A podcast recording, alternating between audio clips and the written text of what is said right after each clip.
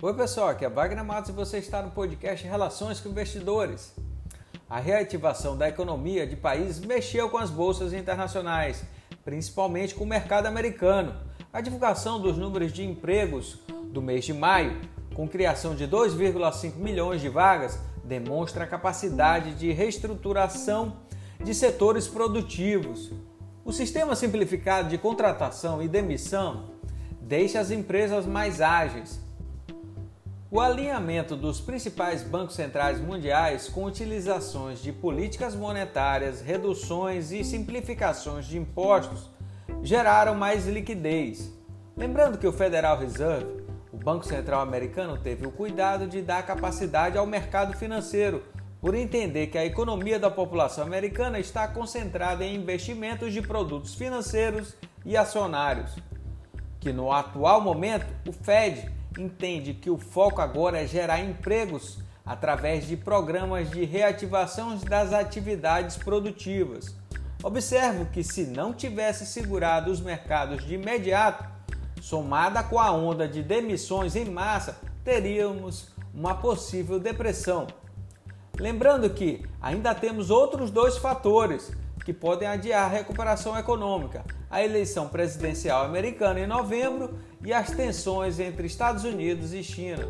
Enquanto no Brasil tivemos algumas consequências, como a fuga do capital estrangeiro da nossa bolsa, que em 2019 totalizaram saídas de 44 bilhões de reais, e no acumulado de 2020 somam 77 bilhões de reais, levando a desvalorizações das ações pressionando o nosso câmbio e paralisações de todos os planos de investimentos externos.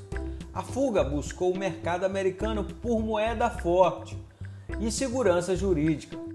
Os reflexos da pandemia na economia brasileira foram os mesmos apresentados nos demais países, mas com o agravante do conflito institucional entre os três poderes: o executivo, o Congresso e o judiciário acentuando o risco país e clara demonstração de segurança jurídica. A crise pandêmica acelerou os gastos públicos, aumento de desemprego, déficit público e desigualdade social. Mas com esse conflito político, deixou evidente para investidores e empresários que eles são o quarto poder. Sem eles não existe empregos e geração de impostos. Esses problemas não facilitam sustentar o prolongamento da alta em nossa bolsa.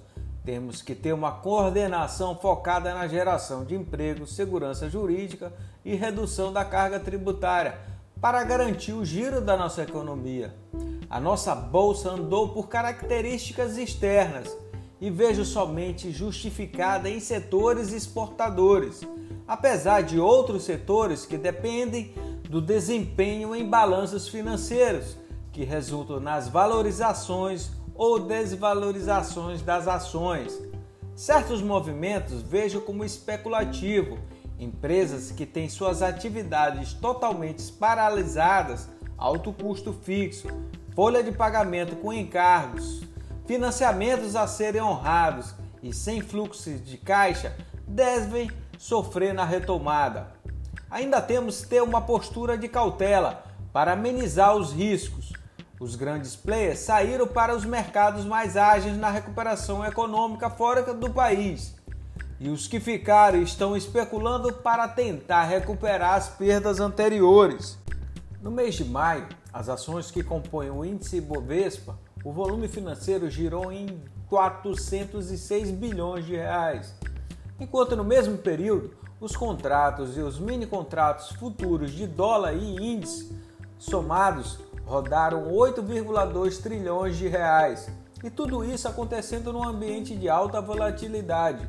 Só vejo um clima mais tranquilo com a volta do capital estrangeiro, estabilidade política e aprovações das reformas administrativas e tributárias. E novamente reafirmo meu posicionamento em movimentações day trade mas se encontrarmos a vacina do Covid-19, será uma outra postura. Grande abraço a todos e até mais!